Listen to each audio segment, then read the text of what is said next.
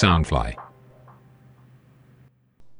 今天是二零二一年一月的八号，星期日的中午时间十二点十七分，又是美股可支付的时间。那今天我这个节目我会有三个关键词，这三个关键词就是华尔街、比特币以及信仰。因为在很多年前呢，我在看了一部电影叫《华尔街》，那个男主角叫做 Michael Douglas，是很红的一个演员。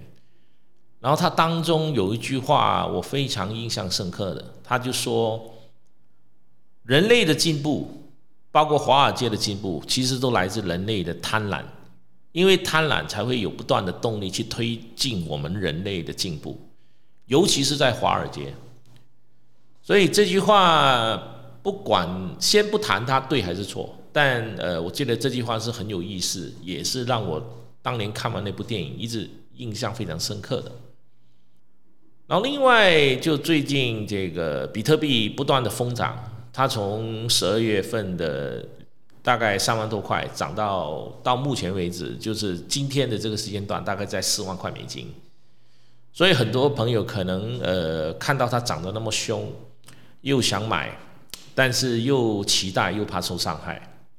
所以不断的在观望，所以这种心理很很折腾，很很纠结，很矛盾，又想买，但是又怕呃被套牢，但是看着它这样拼命涨，心里又很不舒服。那这这这种状况我是理解的，所以我就用一个信仰的方式来跟大家来分析这一件事情。我常说信仰是一个很奇怪的东西，你相信它就有，你相你不相信它就没有。因为就好像我们说的，你信仰基督教，难道你真的见过耶稣吗？你真的见过神迹吗？其实很多人是没有见过，但就等于你去拜拜，你求神拜佛保平安保什么？他只是给你一个心理上的一个心安理得，但实际上他是不是真的有效呢？我不知道。呃，我只能说是呃，这个是距离性的问题，因为即使他没有显现任何的让你呃得到所谓的。呃，你去求神拜佛的过程里面没有得到你想要的，你也不会认为，呃，这是神的问题，你会认为这是你自己的问题，因为你不可能去怪神嘛。那是不是代表说我没有宗教信仰呢？我严格上算的话，我算是一个比较没有宗教宗教信仰的人，但是我会去，呃，偶尔会去教堂，我会入庙，我会拜神，然后过年过节我会看一些风水师的书，我会买一些风水的东西来。放在不同的方位来避一避，因为这是给我们自己的心一种心态上的一些安宁吧。因为人类总是一个很奇怪的动物，就好像我们常说，我们需要和平，但是我们不断的战争，而战争是来自只有战争才能够阻止一些有罪行的人，让这个世界和平。所以这个就是人类矛盾的地方。所以，呃，就这就是我前面所说的宗宗宗教的信仰。而比特币呢，是从一个呃非主流的一个所谓的数字货币，变成今天变成一个主流，因为很多人，呃，包括所有专业的基金机构、保险公司，都认为比特币是一个有价值的货币，所以它就变成主流。而当所有人都相信它的时候，相信比特币的时候，那比特币就变成是一种宗教信仰。因为宗教信仰是一种威力很强大的一个东西，所以股神巴菲特不管不断的在强调，比特币是一个没有价值的东西，但是它还是阻挡不了整个趋势，而这个趋势就是比特币成为主流，成为一种信仰。所以今天比特币涨到四万块，很多朋友当初可能没买，也可能买了卖了，现在看到又想买，但是又怕它买的太高被套牢。那我们应该怎么做呢？我今天这边就教一个教给大家一个方法，这个方法就是我目前在用的。那首先，呃，如果比特币现在四万块美金一枚，那你如果说你有计划要投入，假设你手上用一万块，你有一万块的美金，你准备去买入这个比特币。首先，你可以把它分成十份。现在四万块你进场，你买一千块，你按照四万块目前这个价位去买进一千块。然后你可以在比特币去到四万二、四万三，或四万五，随便你，你再买入另外的一千块，那你第一个一千跟第二个一千呢，就有相差了百分之二十到百分之三十。那如果你在这边等，再看到它涨到四万五六、四万七、四万八，你又可以再买入百分之十或者百分之二十，这个随便你自己去做决定。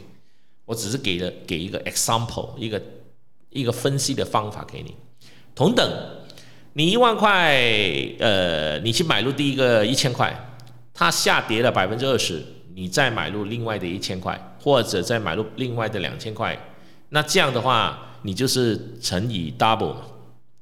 那如果它再跌百分之二十，你又可以买入另外的一千到两千，以此类推。所以在你这个过程里面，它有两个重点。第一个重点就是说，它涨，它不断涨，你这一万块呢，你就不断赚。它跌，它往下跌，它应该是不可能跌到超过百分之三十或百分之四十。那它往下跌的时候，你又不断的在买入，而因为它已经成为主流，所以它即使跌了百分之四十。它还是会回升上去的，所以这一点是绝对的，因为它已经从趋势里面变成主流，所以这个是我可以跟你写包单百分之一百的，它跌了，它还是会涨回去的。所以在这两个过程里面，如果你从第一个一千块开始买，买到五万块，它还是在涨，那你就可以把前面的呃买入的第一个一千块到第五个一千块全部卖掉套利。你后面的你就是等于是你的成本就下降了，同等道理，当你一万块分成十份，它不断的往下跌的时候，那你跌到差不多你手上的一万块用完了，那你就我认为不太可能说你用一万块分成十份，它往下跌跌到最后的一千块就用完，等于是跌了百分之一百。你想想看，你一万块分成十份。每一个假设每一份是以百分之十来讲，等于是说你四万块跌百分之十，再跌百分之十，再跌百分之十，它要跌十个百分之十，它才能够花完你手头上的一万块。那比特币就等于四万块最后掉成掉到四百块，那不太可能的事情了。所以我觉得呃这个几率性是不高啊。这个所以这就是往下买跟往上买，可以让你在现在。看着这个比特币涨的时候，你不会说心里不舒服，不能买，你又不需要怕担心它被套牢。反而在你买进的时候，你要不断告诉自己，不断的催眠自己，比特币会跌百分之三十，他会跌百分之三十，他会跌百分之三十，每天不断的自给自己说这个话，那你心里很早就做好这个心理准备，他会跌。那他跌的时候，你就很开心了，你就会去买了。因为我告诉你一点。因为我们所有人之所以有分穷人跟有钱人，是因为有钱人想法跟我们不一样。如果你想成为有钱人，你就要有自己的一套想法，或者是那种勇敢的精神。有钱人是钱滚钱，那像中产的人呢，是用那种脑筋去赚钱，而穷人呢是用命去换钱。如果你不想用命去换钱，你就要想办法去用脑筋去赚钱。那用脑筋去赚钱，你就一定要学懂什么叫思考，因为百分之九十的人跟你所说的一些话，其实都是错的，只有百分之十的人是对的。打个比例，你今天跟你父母说拿五十万，你要去买房，去投资房产，大家觉得你是一个年轻有为的一个年轻人，你有想法，嗯，不错，但是他没有考虑过，你买房的时候，你会不会买在高的价位呢？或者你买了房之后，你的收入足不足够去维持这个房子的贷款呢？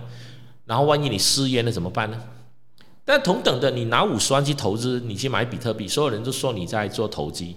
所有人说你不呃，就是不安分。那为什么是这么讲呢？只要你在投资的过程里面，你懂什么叫战术性的投机，你就不需要担心。因为我们人永远是被我们传统的价值观去绑架了我们自己。拿钱借钱去买房是对的，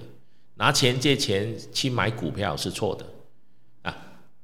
呃，我不鼓励你拿钱呃去借钱买股票，我鼓励你用钱去买股票。为什么？借钱去买股票呢？你就万一这个股票下跌或者比特币下跌的时候，你没有办法去还钱给别人。所以你要去买股票也好，买股票买比特币啊，你一定要有自己的钱、自己的现金去买，而且你有足够的这个所谓的持货能力。当你没有能力去持货的时候，你就没有办法买到低点，然后再赚在高点。所以这个是我要先先说清楚。假设你现在你看中一个房子，不管是香港也好，台湾也好，香港那个房子就是三四五百万买一个那种赖米楼，其实是没意思的。那你与其去买这个，你为什么不去投资呢？呃，加上你投资比特币也好，它我们讲这不好听的，它下跌，你至少说你是不需要去攻它的嘛，你就放在一边。但如果你有计划性的去买进，你根本不需要怕它下跌。同等的股票也是。如果说你说，哎，我不会看盘，我不懂，我什么都不懂，没关系，你就买 ETF 嘛。所以这个是我希望大家要好好的去思考。呃，我们人生，呃，从出生开始就跟数字打交道。小时候读书要要学一加一等于二，上学的时候父母给你零用钱，你上大学的时候要去打工赚零用钱。啊你有了钱之后，你要去交女朋友啊、看电影啊、吃饭啊、房贷都是跟数字有关的。但如果是跟数字有关，大家就要留下一点时间给自己去学习如何理财，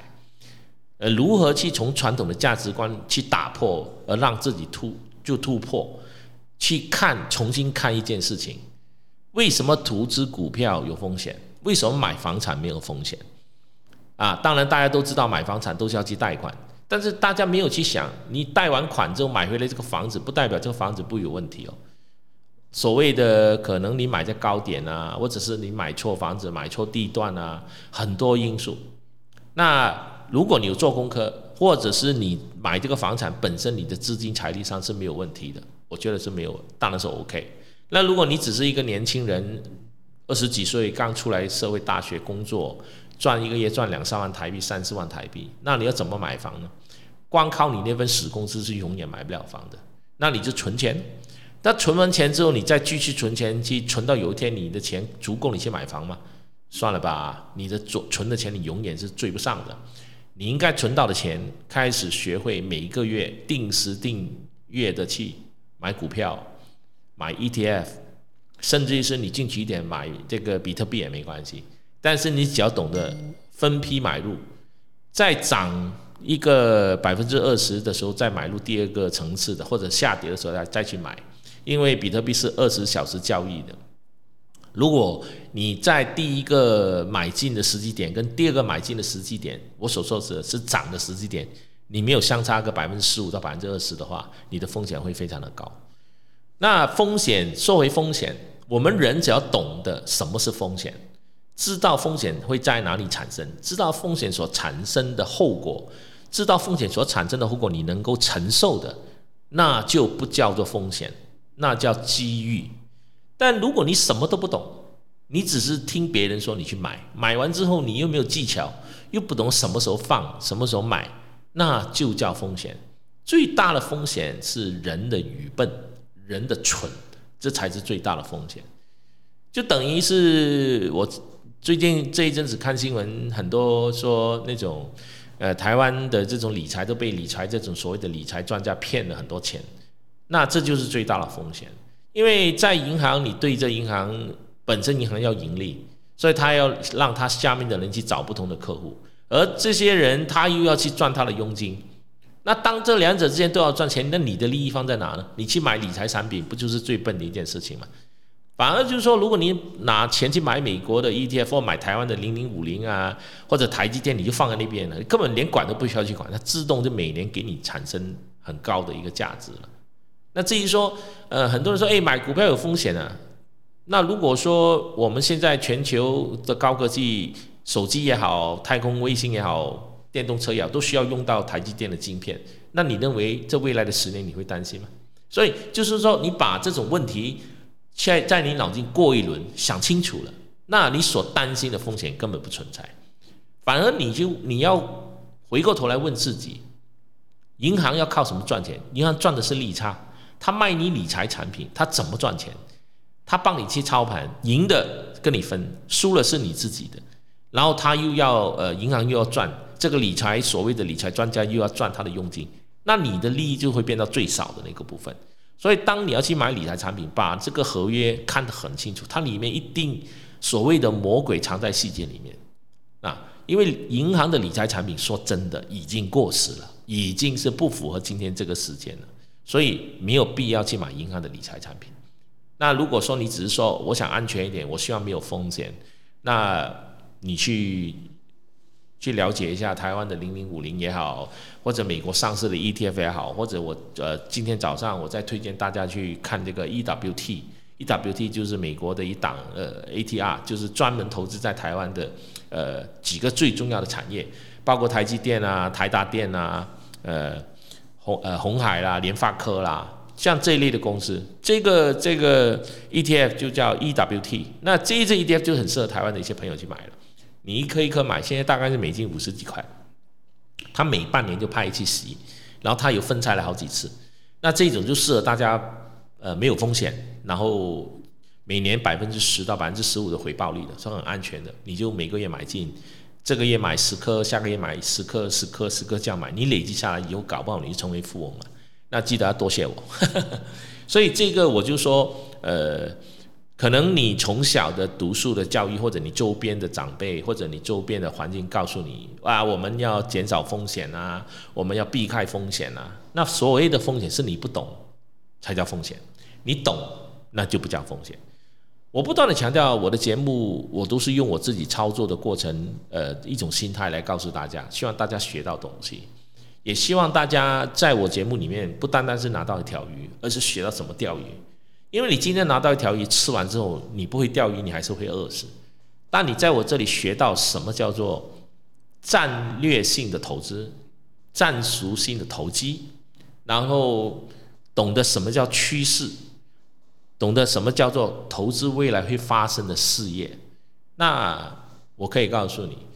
你听完我这个节目，重复听，再把我前面第一集开始听，那以后你会多谢我，你也会感谢我。当然，在节目的尾声，我还是要重申一下，如果大家在这个过程里面，呃，跟我沟通的交流所产生的一些买卖的，这不构成任何不构成任何的建议，这只是我跟大家分享。所以你的投资买卖的赚或赔跟我没有关系，也是你要自己去承担所有的责任。当然，你觉得这我这个节目不错，你可以请我喝咖啡，啊，上我这个 bilan a dot asia 这个去给我打赏几杯咖啡，或者成为会员也可以，好不好？然后今天是礼拜天，我做完这个节目，我待会就要出去打打球啊，逛逛啊，因为我是尽量把自己的生活做到。不穷不病不无聊，我也希望大家能够早日财富自由，也做到不穷不病不无聊。谢谢，谢谢大家。